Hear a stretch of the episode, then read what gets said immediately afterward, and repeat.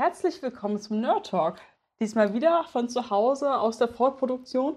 Heute mit dabei sind Cyrox, der Knops und Genie. Ja, wenn ihr das heute gerade äh, im Radio hört, dann ist wohl Montag. Ansonsten hört ihr es wohl gerade in unserem Stream und es ist vielleicht nicht Montag, vielleicht ist aber doch Montag, man weiß es nicht. Die flexible Art des Hörens einfach. Ja, in diesem Internet, da verschwimmen dann Raum und Zeit noch mal viel mehr als auf diesem analogen Medium namens Radio. Wobei auch das gibt es ja im äh, Livestream. Oder auf 90,7 in Potsdam und Umgebung oder 88,4 in Berlin. Ach, super, dass du die Zahlen auswendig weißt. Ich bin begeistert. Äh, auch nur abgelesen. Aber gut abgelesen, insofern. Ja, auch äh, diesmal äh, haben wir eine pickepackevolle Themenliste. Ähm, und, äh, aber bevor wir damit anfangen, ähm, würde ich sagen, machen wir einfach mal ein bisschen Musik.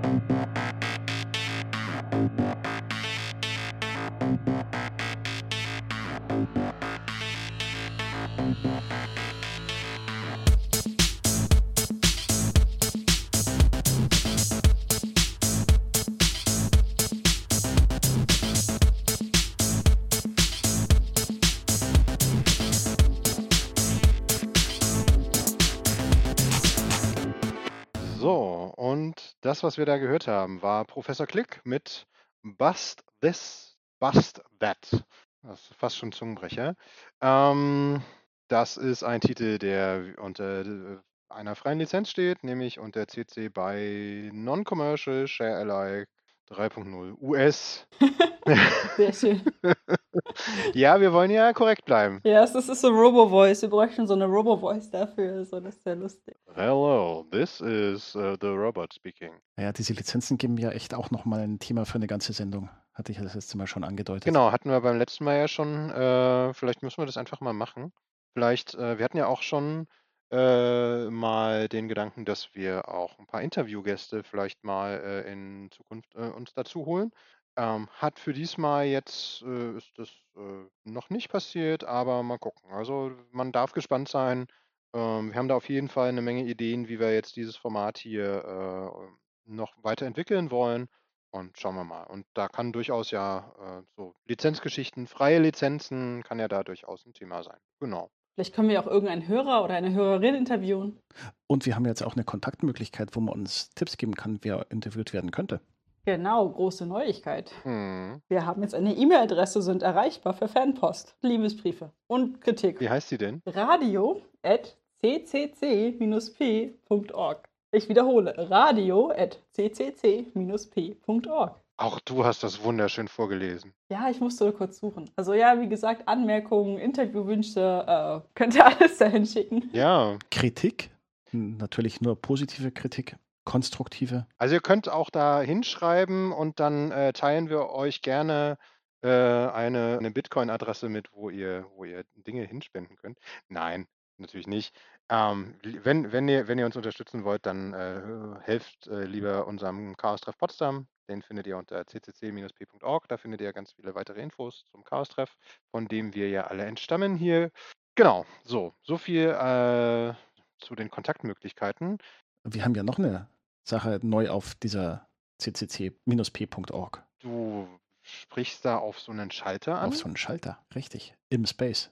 Genau, ähm, ja, wir, was wir auch als Neuigkeit haben, ist, wir haben jetzt einen äh, Schalter, mit dem man äh, sagen kann, ist der äh, Space jetzt offen oder zu, sodass man äh, als Außenstehender äh, äh, eine Idee hat, ob man vielleicht auch mal eben so vorbeikommen kann, um zu gucken, ob da, ob da gerade Dinge passieren. Muss man natürlich jetzt noch ein bisschen schauen, dass alles noch so ein bisschen im, äh, im Übergangsstatus, ähm, weil auch wir natürlich, auch vor uns macht Corona nicht halt. Ähm, auch wir sind gerade dabei in der machbar, also nicht nur mit dem Chaos-Treff, sondern auch mit den anderen Initiativen, ein Hygienekonzept und alles entsprechend äh, tatsächlich in die Tat umzusetzen, sodass wir dann auch wieder mehr zu Richtung Normalität kommen können. Ähm, insofern ist das momentan m- eher noch eine interne Geschichte, aber äh, auf jeden Fall, äh, wenn es dann wieder äh, mehr wird, dass wir dann tatsächlich äh, auch ein bisschen äh, externes Publikum dann häufiger noch haben können und dürfen, äh, dann äh, ist natürlich der Space Schalter eine wunderbare Möglichkeit, um das einfach zu sehen. Ähm, wir werden dann am besten bei der nächsten Sendung dann noch mal ein paar Hinweise geben, wo man sich das anschauen kann, weil das momentan noch so ein bisschen im, im Aufbau und dann muss man da noch ein paar, paar Sachen an der einen oder anderen Stelle aktualisieren, damit man uns auch richtig findet. Ähm, deswegen würde ich sagen, machen wir lieber in einer späteren Sendung, aber das gibt's und das werden wir dann auch mal noch auf die Seite einbinden, äh, sodass man da dass sich das direkt da anschauen kann. Das, äh, das heißt, ihr dürft gespannt sein, was es da noch für schöne weitere Neuerungen gibt. Und wo wir dabei waren beim Thema äh, zur Normalität zurückkehren, es gibt jetzt auch wieder äh, erste Vor-Ort-Chaos-Treffs. Wir sind ja, äh, wir treffen uns ja immer mittwochs, 19 Uhr, und haben das jetzt in den letzten Wochen, wenn schönes Wetter war, immer als Grillveranstaltung draußen gemacht, wenn dann jeder sein Zettelchen mit äh, Namen und Kontaktdaten einträgt und in eine Box packt, dass, das, dass wir da auch entsprechend Möglichkeit haben, unserer Verantwortung gerecht zu werden, um Leute nachzuverfolgen. Das wäre doch jetzt auch eine super Überleitung zu einer anderen Contract Tracing-Geschichte, die es da jetzt im letzten Monat irgendwie gab. Was meint ihr? Ja, Ja, wer von euch hat denn die Corona-Warn-App installiert? Ich habe mir die installiert. Ich auch. ich auch. Läuft. 14 von 14 Tagen inzwischen. Ja, ich glaube bei mir auch. Ich müsste ihn mal wieder aufmachen. Ich hatte das Gefühl, dass sie am Anfang irgendwie Akku gezogen hat und jetzt es nicht mehr tut. Das ist ganz seltsam irgendwie. Ich hatte das Gefühl, am Anfang war mein Handy immer leer und jetzt nicht mehr. Das ist weird. Hast du dein Bluetooth noch an? Ja. Okay. Hm. Und am Anfang war das halt irgendwie ganz komisch, aber vielleicht, ich weiß auch nicht. Ähm, ja. Aber ich, ich habe gerade ein niedriges Risiko und 14 von 14 Tagen aktiv. Yay. Okay, ja. Vielleicht sollten wir kurz für die, für die Geschichtsschreibung kurz erwähnen, ähm, was ist eigentlich diese Corona-Warn-App? Ähm, also die Corona-Warn-App ist ja eine App für mobile Endgeräte, die in den letzten Monaten entwickelt wurde äh, von äh, der Telekom und von SAP. Hatten wir da eigentlich beim letzten Mal schon was dazu erzählt? Weiß ich gerade gar nicht mehr so genau. Schon wieder so Ich glaube nicht so richtig viel. Also da haben sich ja auch andere äh, ganz breit drüber ausgelassen. Da gibt es ja Podcasts Stunden über Stunden, nach denen man auch tatsächlich äh, so grob einen Überblick kriegt, was da gespielt wird, was da passiert und was da nicht passiert. Genau, ich würde das trotzdem mal ganz kurz zusammenfassen wollen. Also letztendlich gibt es ja diese Corona-Warn-App und so wie sie jetzt ist, ist die dazu da, dass äh, sich die möglichst viele Leute installieren können. Dann äh, ist es so, dass äh, die, muss man einmal einrichten. Das geht äh, relativ einfach. Ähm, und dann verschickt die so äh, pseudonyme äh, äh, Nummern für Leute in der Umgebung, also in, also so maximal 10 Meter ungefähr per, per Bluetooth. Und Ziel der ganzen Geschichte ist, dass man Nummern von anderen dann aufsammeln kann. Und wenn eine der Personen einen Test macht, weil er oder sie zum Arzt gegangen ist und bei diesem Test rauskommt, oh, du hattest Corona Oh, du hast. oder hast Corona, genau, ähm, dass man dann die Kontaktnachverfolgung deutlich erleichtern kann, weil äh, wenn man zum Beispiel im Supermarkt war, kennt man ja nicht alle Leute, die jetzt im Supermarkt waren und die man jetzt angesteckt haben könnte. Ähm, weil momentan ist das ja so, dass äh, die Gesundheitsämter da nachfragen bei den infizierten Personen, wo waren sie denn eigentlich in den letzten x Tagen und mit wem haben sie sich denn so getroffen? Und zum einen weiß man das vielleicht nicht mehr, beziehungsweise war man vielleicht auch an Orten, wo man nicht alle Personen kennt. Ja, also ich würde im Supermarkt jetzt nicht alle Leute um mich fragen, wie sie heißen und was für Kontaktdaten sie haben, um die mir dann zu geben, damit ich dann später vielleicht mal sagen kann, übrigens ich hier. Genau. Und äh, der Vorteil von dieser Corona-Warn-App ist, man braucht es auch gar nicht und man braucht auch gar nicht wissen, wer das ist, weil die ist nämlich äh, datenschutztechnisch hat man sich da äh, eine ganze Menge Sachen ausgedacht, dass die wirklich sehr datenschutzsparsam ist, also wirklich so die, die größtmögliche Datensparsamkeit und vor allem auch auf, äh, äh, Pseudonymität, sodass ich gar nicht wissen muss, wer du bist und äh, was deine Telefonnummer und Anschrift ist, sondern ähm, das ist durch ganz viel Verschlüsselung und ganz viele andere technische Maßnahmen funktioniert es. Man muss seinen Namen einfach nicht eingeben. Ja. Du musst deinen Namen nicht eingeben, aber äh, du bist auch äh, nicht identifizierbar äh, für, sei es eine zentrale Stelle. Aber woher weiß denn die App dann, wenn jemand positiv ist und das an mein Handy schicken will, woher weiß der denn, dass, dann, dass das dann mein Handy ist? Ähm, und das klingt jetzt so ein bisschen wie so, wie so, wie so eine Blackbox, aber an der Stelle, da hat Knops ganz recht, sei verwiesen auf ähm, verschiedenste Podcasts, die sich sehr eingänglich äh, damit beschäftigen. Ähm, die werden wir auch äh, in den Shownotes entsprechend verlinken, ähm, ähm, um vielleicht mal so eine Abfolge zu machen. Zum Beispiel hat der Ayuvo, der ja auch regelmäßig hier mit auf unserer Welle mit äh, ist, äh, der hat in seinem Hyperbandrauschen, hat der äh, sich unterhalten mit äh, Thomas Klingbeil. Die haben da sehr äh, gucken sich da sehr die Grundlagen an, wie, äh, das, wie das funktioniert, ähm, wie äh, zum Beispiel auch so eine App-Entwicklung überhaupt so stattfindet, dass man in so kurzer Zeit so ein Riesenprojekt eigentlich gestemmt bekommt.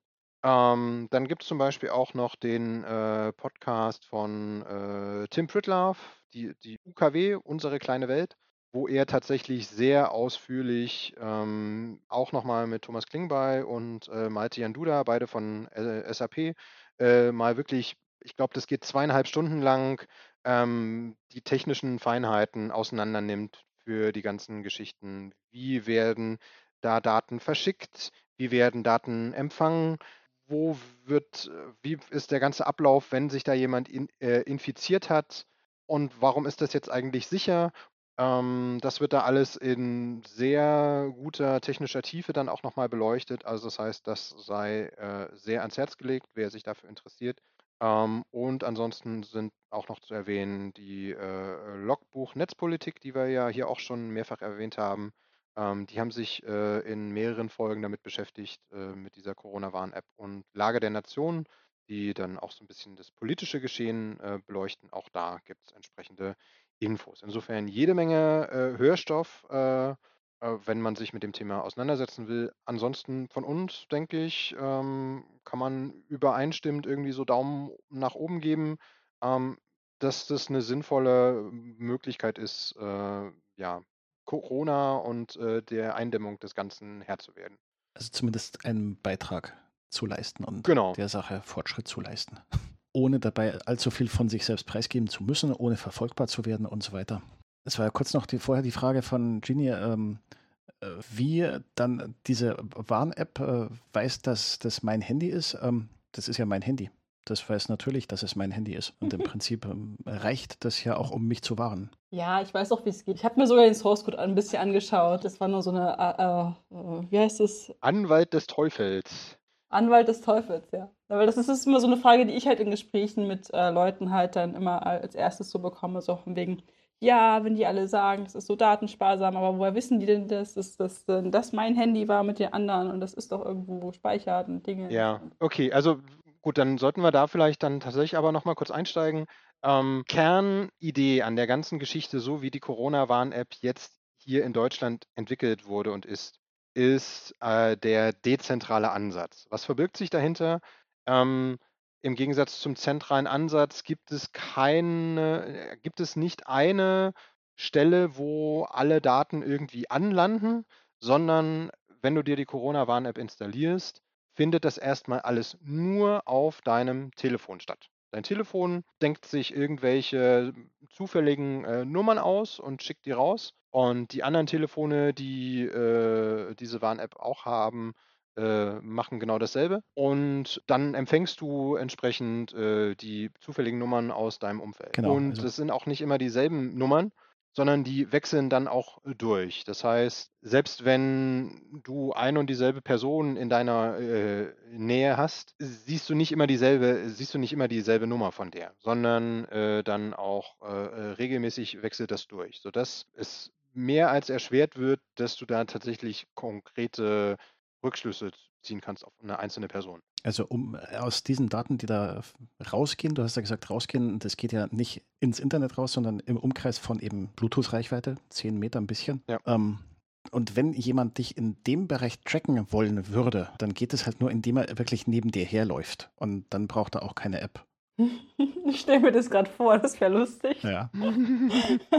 Wie, so- wie, wie, wie, so ein Pantomime, der dich immer so in äh, zwei Meter Abstand verfolgt. Ja, das kann man auch einfacher haben. Man kann einfach auch so hinterherlaufen ohne Handy, aber gut. Ja, genau. Also und äh, also deswegen, das ist sehr wichtig zu verstehen, dass es wirklich ein dezentraler Ansatz ist. Am, ganz am Anfang, ähm, ganz am Anfang äh, wurde ja verfolgt hier in Deutschland äh, der zentrale Ansatz, dass es halt irgendwie einen zentralen Server gibt und man dann äh, irgendwie dann äh, regelmäßig meldet, hier, ich bin der und der und ich habe mich mit, äh, ich habe halt äh, folgende Nummern irgendwie gesehen und dann wird das an eine Stelle dann irgendwie gepumpt. Und das kann dann auch einigermaßen anonym oder eigentlich ist es ja immer nur Pseudonym sein. Aber das ist halt eine ganz andere, äh, ein ganz anderes Risiko, weil nämlich das dann bedeutet, dass es tatsächlich eine Stelle gibt, die dann äh, irgendwelche Beziehungen zwischen Telefonen herstellen kann. Und das will man ja aber eben genau nicht. Und deswegen gibt es halt diesen dezentralen Ansatz und dann gibt es halt, wie gesagt, diese rotierenden Nummern. Ähm, und äh, noch einige weitere Mechanismen, die dafür sorgen, dass halt eben das äh, wirklich äh, eine sehr sichere und saubere Sache ist. Es gibt tatsächlich, äh, also es gibt durchaus ein, zwei Punkte, die man in Zukunft jetzt noch lösen muss. Äh, das sollte man der, der Vollständigkeit halber auch sagen.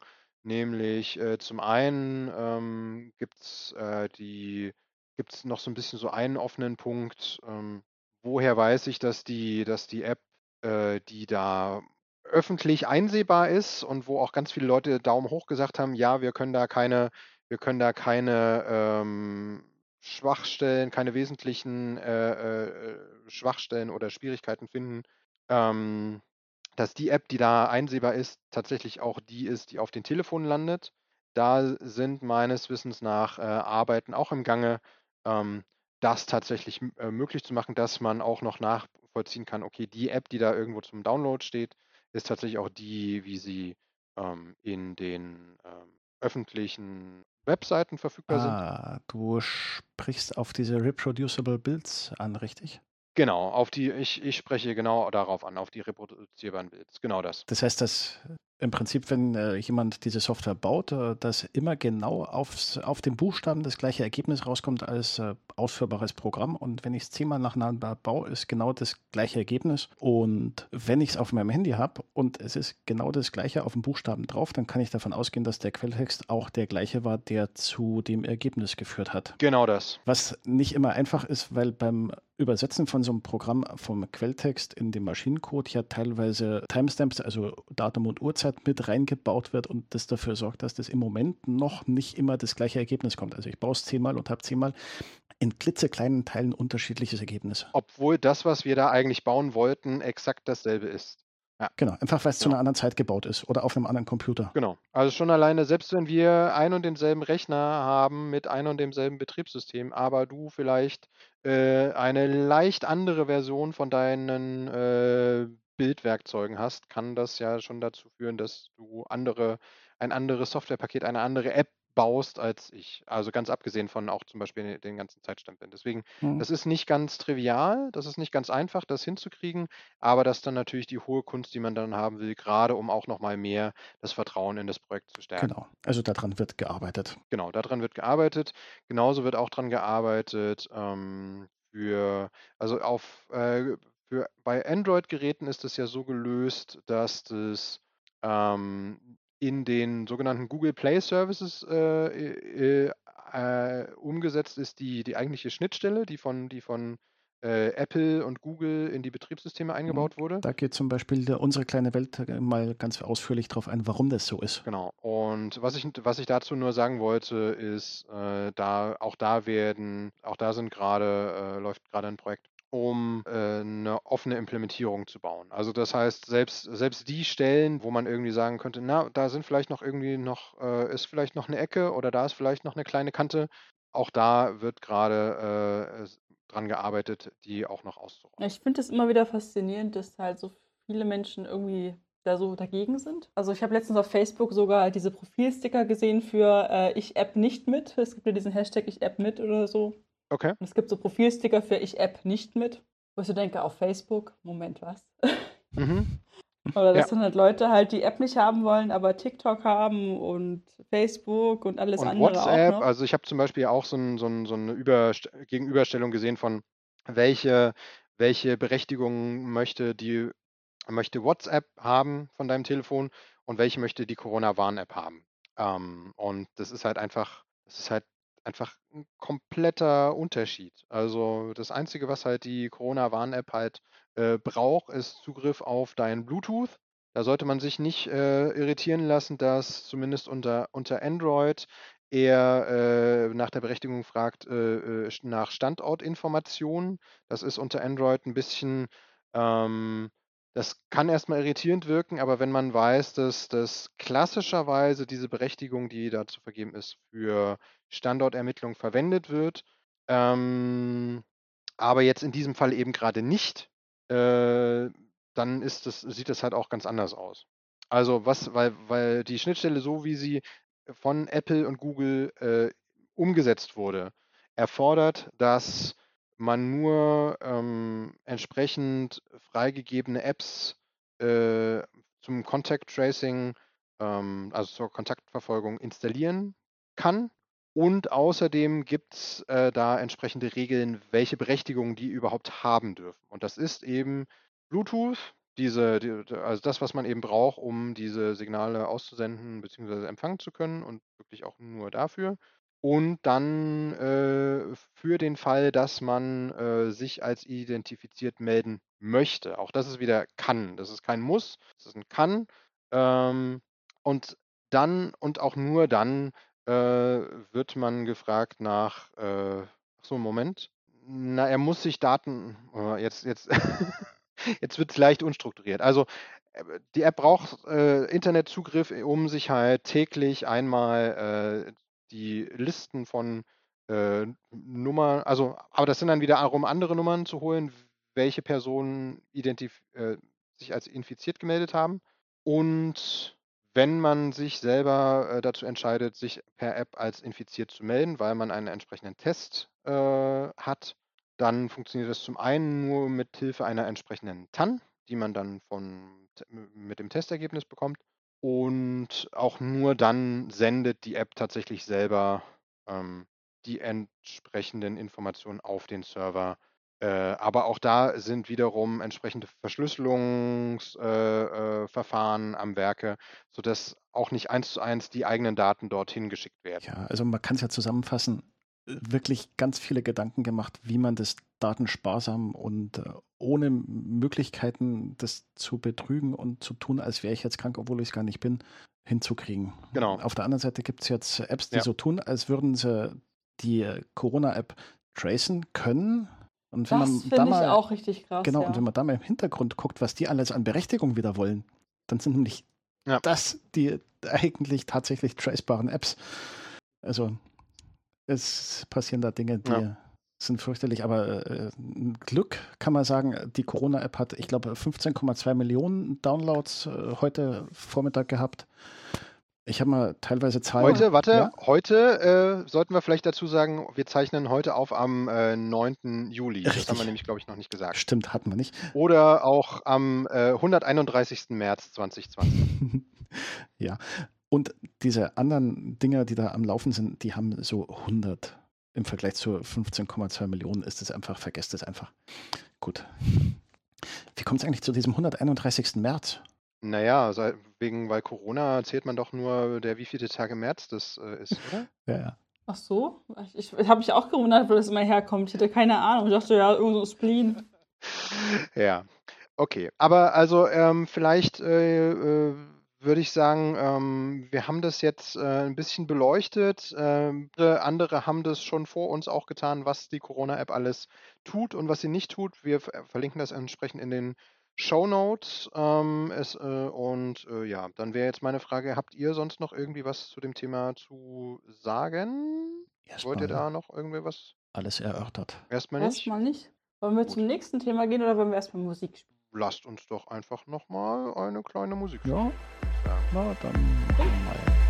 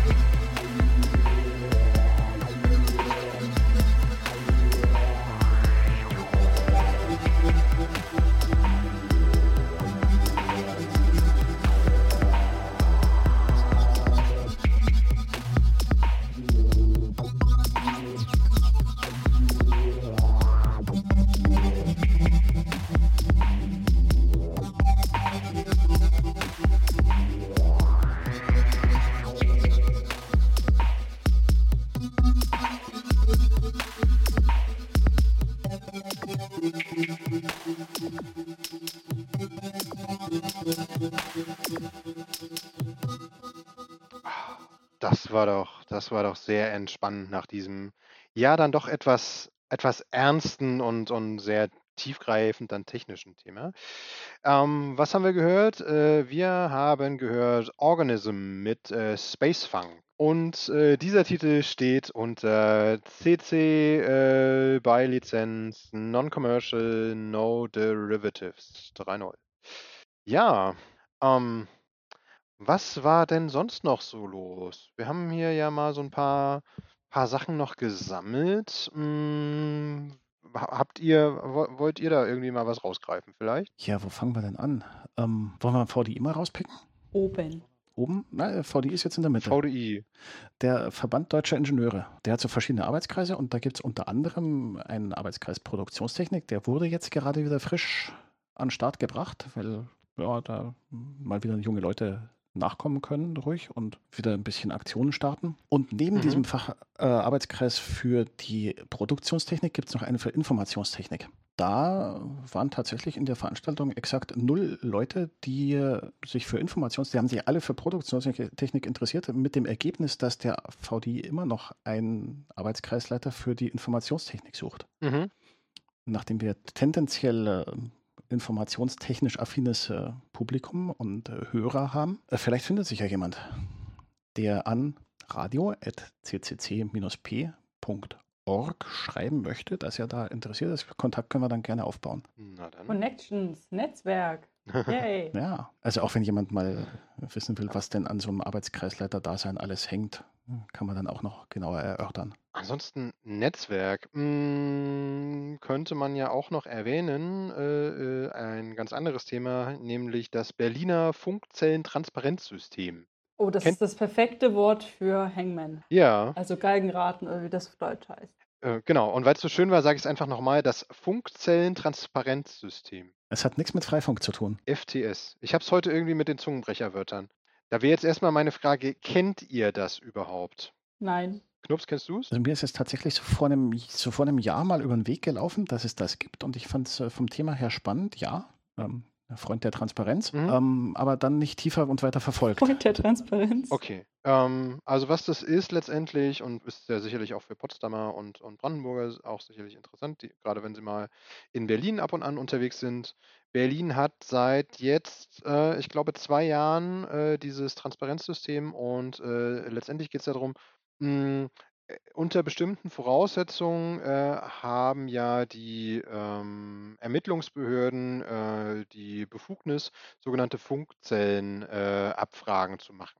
Das heißt, wenn, ähm, ich glaube, da fallen, äh, der Kriterienkatalog ist, es muss eine schwere Straftat vorliegen und es muss auch eine entsprechende Anordnung ergehen, eine, dass man so eine Anfrage, äh, so eine Funkzellenabfrage durchführen darf.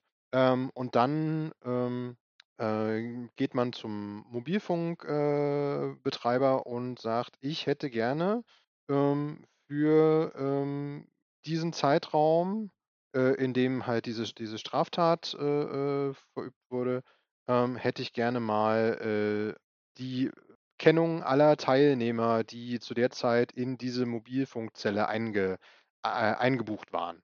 Ähm, das heißt, jeder, der irgendwie äh, sein Telefon aktiv hat mit einer SIM-Karte drin, ist ja immer in, äh, sofern er kein Funkloch hat oder sie, äh, in einer entsprechenden Funkzelle eingebucht. Und äh, diese Daten werden äh, zumindest in, einer gewissen, in einem gewissen Zeitraum vorgehalten beim Mobilfunkbetreiber und können von den Ermittlungsbehörden unter bestimmten Umständen äh, dort übermittelt werden. Genau. Und es gibt natürlich, es gibt natürlich gewisse Auskunftsrechte, die man, die man als Betroffener hat. Ähm, aber dazu müsste man natürlich erstmal wissen, dass man äh, Teil von so einer Funkzellenabfrage war. Und dieses Funkzellentransparenzsystem ist äh, jetzt dazu da, um diese Sichtbarkeit einfach zu erhöhen und auch die Zugänglichkeit, dass man äh, mitbekommt, dass man äh, Teil von so einer Funkzellenabfrage war. Ähm, was es dazu gibt, ist, es gibt äh, eine Webseite äh, von Berlin, ähm, wo man sich anmelden kann mit seiner Mobilfunknummer. Dann kriegt man da einen Bestätigungscode zugeschickt, äh, muss den dann nochmal in der Webseite eingeben und dann ist man für 90 Tage äh, angemeldet an dem äh, System.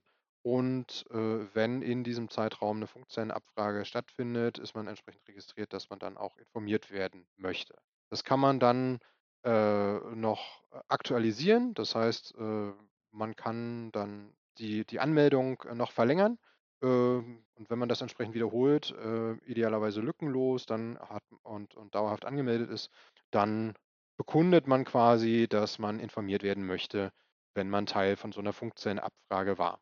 Jetzt kam tatsächlich vor zwei, drei Monaten die Frage auf, so, hm, okay, ähm, warum, warum hat da, hat man da noch nie mal von gehört, dass jemand da Teil von so einer Funkzellenabfrage war? Weil die finden ja durchaus statt.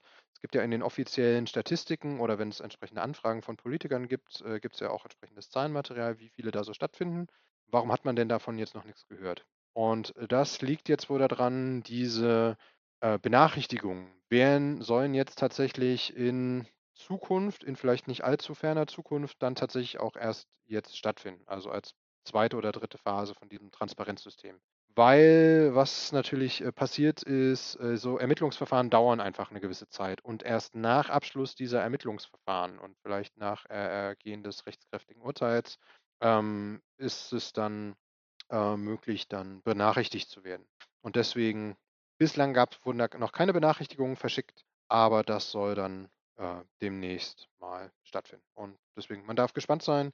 Wer das äh, System noch nicht kennt, dem sei das mal ans Herz gelegt, sich da mal äh, das anzuschauen. Ähm, ist auf jeden Fall auch wieder eine gute Sache, ähm, mal für mehr Transparenz zu sorgen, was jetzt eigentlich so im Digitalen so stattfindet. Ich weiß nicht, ob ich das wissen will, tatsächlich. Also. Muss natürlich auch jeder für sich selber äh, entscheiden. Äh, gibt sicherlich auch äh, Menschen, die da sicherlich eine gewisse Skepsis haben, ob man denn bekunden möchte, dass man da Interesse dran hat.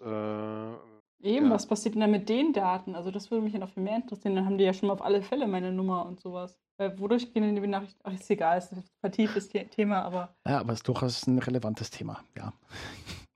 Kann man aber natürlich äh, über diverse Anfragen auch mal wieder ergründen, wenn es jemanden tiefergehend und intensiver interessiert. Also ich glaube, da ist. Was meinst du mit Anfragen an der Stelle? Also an der Stelle, ähm, wenn ich jetzt mich da anmelde und meine Daten da abgebe, dann gibt es ja wahrscheinlich eine Datenschutzerklärung, wo drin stehen sollte, ja. was mit meinen Daten passiert. Die gibt's. Eben, ne? Ja.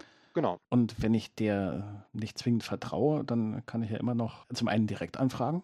Dieses Funkzellentransparenzsystem, jetzt habe ich es auch mal gesagt, hat ja mit Sicherheit einen Betreiber. Und wenn ich dessen Antwort dann genau, immer noch nicht vertraue, dann kann ich ja immer noch Frag den Staat in die Spur schicken und mir Hintergründe holen. Es ist ja wahrscheinlich alles vom Land Berlin betrieben und damit staatlich und damit äh, unterliegt es ja diversen Transparenz- und sonstigen Gesetzen. Ähm, genau, beziehungsweise dann natürlich entsprechend auch äh, DSGVO ist da vielleicht auch eher einschlägiger, sage ich zumindest mal als juristischer Laie. Ähm, genau, aber ja, das wird äh, von Berlin betrieben. Ähm, da äh, ist äh, Ulf Burmeier, der unter anderem auch, äh, der ist ja Richter am äh, Landgericht Berlin, Ja, glaube ich, oder war er mal? Ähm, der hat ja da auch im Wesentlichen, ist ja da auch im Wesentlichen mit involviert. Und der ist ja durchaus auch sehr auf der Datenschutzseite und ist da, dem ist. Zumindest mal sehr vertrauenswürdiger Name. Mhm. Jetzt gibt es Leute, die weniger vertrauenswürdig sind und schwere Straftaten machen. Also jetzt nicht in Berlin, sondern ich glaube, Moldawien war es. Erzähl mir mehr. Ähm, ich habe hier so ein äh, Stichwort vor der Nase, Hubschrauberfälscher. Also auf die Idee muss man erstmal kommen. Was, was, was? Äh, Hubschrauber? Fälscher. Fälscher? Hubschrauber, Fälsche? Moldawische Hubschrauberfälscher. Ähm, Erzähl mir mehr. Äh, war vielleicht sogar ich derjenige, der den Link da reingeworfen hat in, in, ins Pad. Tatsächlich, also die Polizei in Moldawien hat ähm, eine äh, Clandestine Factory auf Englisch, also äh, so eine äh, leicht äh, versteckte äh, Fabrik aufgetan und ausgehoben, in der illegalerweise offensichtlich ähm, Kopien von russischen Kamov KA-26 äh, Hubschraubern erstellt wurden. Also auf die Idee wäre ich jetzt nicht gekommen. Aber na gut, Okay. kann man mal machen. Also Geld fälschen, okay, hm, gewisser Aufwand dahinter, aber so ein Hubschrauber fälschen ist schon echt eine Nummer. Oder irgendwie Spielzeuge oder andere Gebrauchsartikel äh, nachzubauen, Ja, aber so zu so einem Hubschrauber gehört ja auch ein bisschen was dazu. Der soll ja am Ende auch fliegen. Also Ah, Ach, es reicht ja nicht nur, nur den zu fälschen, sondern der möchte ja am Ende auch ordentlich abgenommen, zertifiziert und mit CE-Zeichen geböppt werden. Ach nee, weil in Russland ähm, braucht kein CE, aber die haben mit Sicherheit auch Zertifizierung und Normungen für Hubschrauber. Ich glaube nicht, dass da Hubschrauber einfach mal so von der grünen Wiese ungeprüft abheben dürfen und wollen. Nee, also ich habe da tatsächlich jetzt nicht so tiefergehende Kenntnisse, aber da, äh, wo man immer denkt, ja, Fernost, China wäre so ein Thema. Ähm, nein, ich habe da mal äh, über einen Bekannten mitgekriegt, wie da Zertifizierungen laufen und die sind teilweise sogar strenger als bei uns. kurzer Einwurf zum CE-Kennzeichen. Das hat ja auch erstmal nicht unbedingt was mit Zertifizierung zu tun. Das kann ja jeder Hersteller erstmal einfach draufpappen, bis ihm das Gegenteil bewiesen Richtig. Das ist ja äh, ein häufiges Missverständnis. Nur weil da ein CE-Zeichen draufsteht, ist das noch nicht, äh, also das kann man schon machen. Die kann man sich im Tausenderpack auch bestellen. Stimmt. Und es ist sogar legal, das dann dra drauf zu kleben. Nur die Folgen, die einen treffen, wenn es dann nicht nach den Regeln der Kunst geprüft ist, äh, Ja. die können halt äh, dann äh, geschäftsschädigend sein, sag ich mal. Definitiv, ja, ja. Also es war jetzt auch überhaupt keine äh, Aufforderung, irgendwie Dinge zu tun. Ähm, aber viele Leute denken ja irgendwie so, äh, oh ja, da ist, äh, das ist ja wohl geprüft. Hm, Ja, ne, wenn man, wenn man halt an so einen Händler gelangt, der irgendwie selber aus China das äh, äh, sicherlich auch im guten Willen und guten Glauben da irgendwie importiert hat. Mhm. Ähm, aber genau, es gibt da erstmal von vornherein keine Pflicht, dass man da vorher, bevor man diesen Sticker draufkleben darf, irgendwie Dokumente irgendwo Richtig. einreichen muss oder das sonst. Äh, äh, Es gibt da ja auch noch ein äh, grafisch sehr ähnlich aussehendes Zeichen, sogar tatsächlich gibt es bei, das nennt sich CE für China Export. Also wenn man das das erste Mal hört, denkt man, das ist ein Witz, aber nein, es ist kein Witz, das Zeichen gibt es wirklich und das ist tatsächlich ähm, für China Export. Ist grafisch ein bisschen unterschiedlich. Das CE-Zeichen sollen zwei Kreise sein, die sich tangential berühren. Das China Export wird sich überschneiden. Daran kann man es erkennen.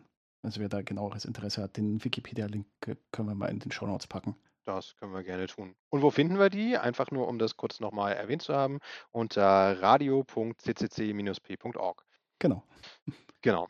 Jo, ansonsten dieses CE-Zeichen ist halt tatsächlich nur ich, der dieses Zeichen draufpappe, ha- bestätige damit, dass ich nach den Regeln der Kunst und nach äh, den europäischen Richtlinien geprüft habe, die für dieses Produkt relevant sind und in Frage kommen. Mhm. Ganz einfache Sache, wenn man da mal äh, Ja. sich genauer mit beschäftigen muss, aus Gründen, dann kann man auf äh, ähnliche Produkte gucken und schauen, was steht in einer CE-Erklärung zu diesem Ding. Da muss immer äh, eine Konformitätserklärung beigelegt sein und ich habe festgestellt, dass es sehr hilfreich ist, da mal in andere reinzugucken, wenn man selbst sowas erstellen muss. Da stehen nämlich die ganzen Normen schon drin, auf die man dann selber auch nochmal gucken muss. Vorausgesetzt, sie ist halbwegs aktuell und nicht von vor Jahren. Jo, haben wir noch Themen? Immer, immer. Ähm, vielleicht sogar eine sofortige Korrektur, Ja? möglicherweise. Vielleicht bist du mit dem äh, China-Export auch einer Ente aufgesessen. Echt? Zumindest, wenn man der Wikipedia glauben darf. Jetzt googeln beide um die Wette. Oh, ich, ich kann es richtig vor mir sehen. So, was? Natürlich. Weil da steht nämlich äh, drin, wenn ich das jetzt mal so beim überblicksmäßigen äh, Lesen äh, mir zu Gemüte geführt habe, dass es äh, tatsächlich äh, nicht sowas gibt. Ähm, also es mag sein, dass es das nicht gibt. Ich habe es tatsächlich auf einem von mir geprüften im Rahmen meiner Tätigkeit als ähm, VDE oder BGVA 3 äh, Unterweisender. Ich habe so ein Gerät schon mal gesehen, Mhm. wo tatsächlich genau dieses nicht richtig grafische CE-Symbol drauf war. Okay. Also äh, mag eine Ente sein, mag sein, dass das nicht, äh, nicht das richtige CE-Zeichen ist, äh, mit Sicherheit, aber ich habe so ein Gerät tatsächlich halt echt schon in freier Wildbahn Okay, entdeckt. ja, ja. Es ist, äh, also ich habe auch nie den Anspruch erhoben, dass Wikipedia auch stimmen muss, weil das ist ja auch nicht alles wahr, was in der Wikipedia steht, muss man ja auch äh, kritischerweise so Ja, sagen. tatsächlich richtig. Also ich finde den Artikel im Moment auch nicht, aber wir haben ja danach ein bisschen Zeit für die Shownotes. Da suche ich den passenden dann auch nochmal raus. Genau. Und wo wir gerade bei moldawischen Fälschern waren, äh, man kann ja auch andere Dinge fälschen, die es teilweise auch gar nicht unbedingt so gibt. Was mir nämlich zum Beispiel über den Weg gelaufen ist äh, äh, im vergangenen Monat, ist ein Ja, da hat jemand vorgestellt, wie man äh, Bilder entpixeln kann. Kennen wir ja alle, ne? Irgendwie ein Bild schlecht aufgenommen oder irgendwie eine Person sehr weit im Hintergrund. Äh, und jetzt wollen wir mal so dieses klassische Enhance, also hier äh, CSI oder Tatort oder was auch immer. Wir wollen jetzt mal da hinten, das ist der, das ist der Täter, die Täterin oder einfach zum Privatgebrauch. Mensch, Tante Erna, die steht so weit im Hintergrund und ist total verpixelt. Können wir da nicht mal irgendwie noch an der Bildqualität was machen? Und da hat tatsächlich sich jetzt mal jemand hingesetzt und einfach mal mit Technik, die ja, verfügbar ist und ein bisschen was zusammengestöpselt, um halt äh, Bilder und also vor allem Gesichter zu entpixeln, um da entsprechend ja wieder Gesichter sichtbar zu machen. Was ist da passiert? Was ist da passiert? Naja, das birgt natürlich schon erstmal gewisse Risiken, weil ähm, das bedeutet ja im Zweifel, wenn du irgendwo ein Bild hast und sagst so, na, ich möchte jetzt nicht, dass die Personen erkennbar sind und verpixel die, was ja im Journalismus gang und gäbe ist, aber auch in den sozialen Medien und im Internet, dann ist das natürlich schon relevant, wenn es da irgendwie eine Technik gibt, die Gesichter entpixeln kann, weil das äh, widerspricht ja dem Zweck, warum Leute irgendwie da Gesichter verpixelt haben. Aber war das nicht auch das Ding, was super rassistisch war in der Wiederentpixelung? Oder war, war das was anderes? Willst du etwa sagen, der Ansatz ist fehlbar? Ja, möchte ich sagen. Knurps, was? Das hängt natürlich, also ja, ähm, zum einen ist das natürlich so eine Sache, wenn Informationen in dem Bild nicht drin sind, sind die nicht drin. Das heißt, wenn ich diesen Algorithmus zum Entpixeln verwende, hängt die Qualität vom Ergebnis sehr stark von den Trainingsdaten ab, die ich da reingesteckt habe. Mhm. Wenn mein Bild da in der Datenbank drin war, dann ist die Wahrscheinlichkeit hoch, dass ich äh, gültig entpixelt werde. Wenn mein Bild in den Trainingsdaten nicht drin war, dann kann auch irgendein Bild von einem jemanden, der halt so ähnlich aussieht wie ich, da kommen das nicht direkt mit mir zusammenhängt. Es ist so ein Schwachpunkt von diesem Algorithmus. Und die Sache mit dem äh, rassistisch, äh, ja, das kam halt tatsächlich dadurch auf, dass die Trainingssätze, die da verwendet werden, häufig äh, männliche weiße Personen beinhalten. Und äh, Shit in, Shit out, wenn ich äh, diesen Algorithmus falsch trainiere, dann kommt auch ein falsches Ergebnis raus. Und wenn das äh, die Trainingsdaten gebiased sind, also ich sage jetzt mal nicht mit Absicht rassistisch, aber halt ein Bias haben, der männlich, weiß, europäisch ist, dann wird dieser Algorithmus mhm. auch immer sagen, egal wie der Mensch aussieht, na, der war wohl männlich, weiß und europäisch. Der hat es ja nicht anders gelernt. Ja, gerade wenn die Belichtung dann noch irgendwie passend ist und so.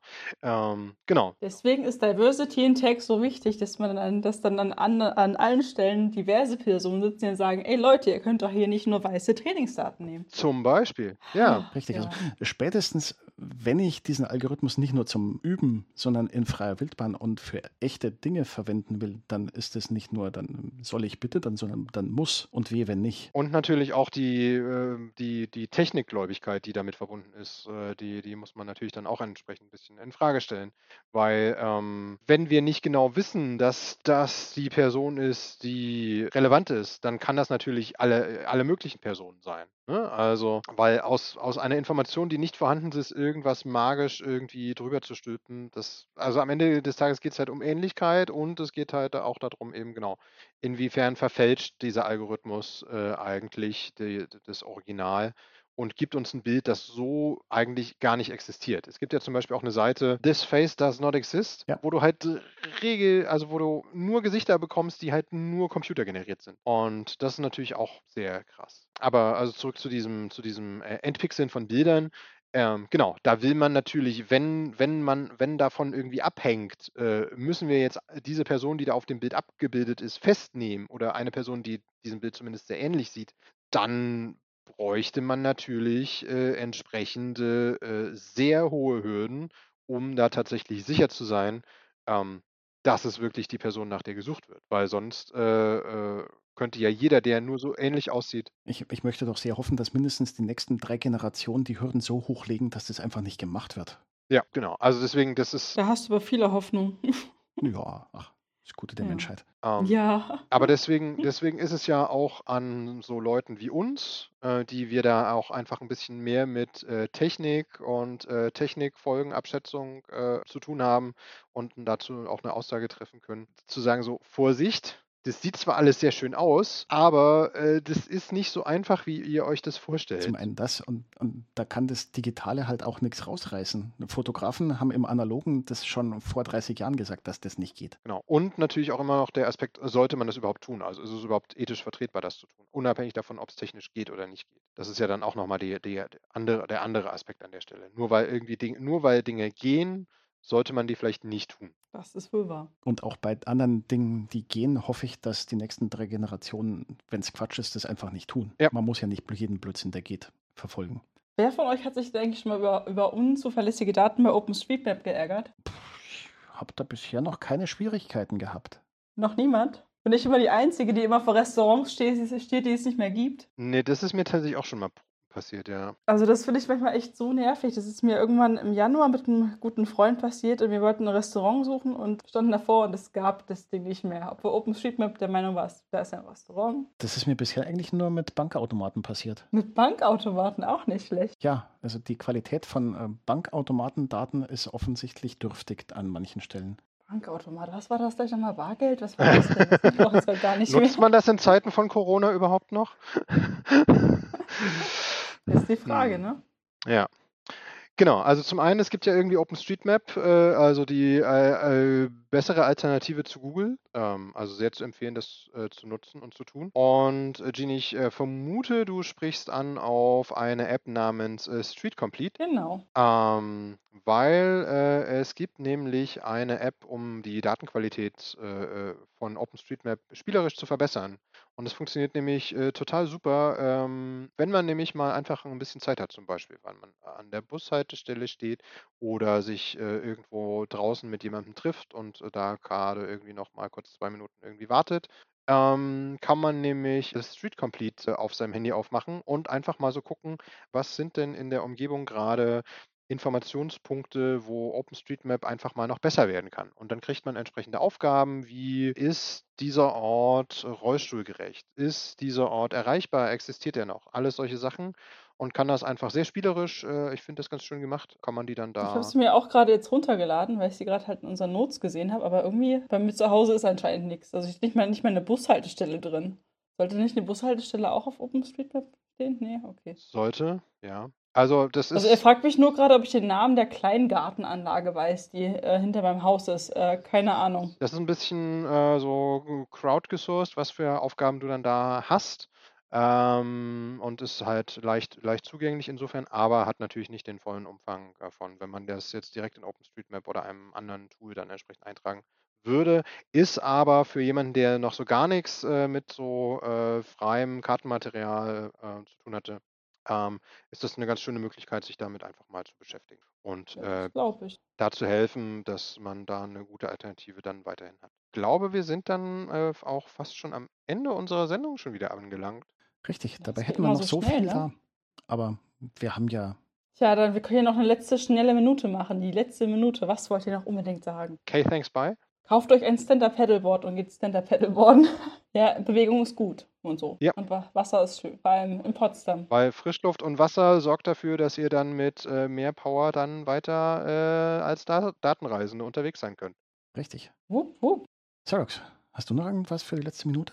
Oder ist die schon? Ähm, ich könnte den letzten Musiktitel ansagen. Ja, Und äh, zwar haben wir das jetzt so, ähm, wenn ihr uns jetzt im Radio hört, dann hört ihr Systemabsturz mit ihrem neuen Titel. Und alle so, yeah. Systemabsturz hatten wir schon mal, kennt ihr vielleicht, genau. Wenn ihr uns allerdings im Podcast hört, dann hört ihr tatsächlich eine andere Musik, nämlich von Erdbeerschnitzel, äh, die äh, Wahlkampf äh, Cham Champagne. Äh, und äh, der letztere Titel steht unter CC BY Lizenz non, äh, Non-Commercial, Non-Derivative. Und alle die Titel sind äh, auch wieder in den Shownotes. Insofern, es war mir ein Fest mit euch, die ihr da draußen seid und natürlich auch mit äh, Genie und Knurps, mit euch beiden. Und ja, dann bis zum nächsten Mal, würde ich sagen. Tschüss. und meldet euch zahlreich über radio.ccc-p.org, kann ich nochmal sagen. Genau. Fanpost. Jawohl. Tschüss.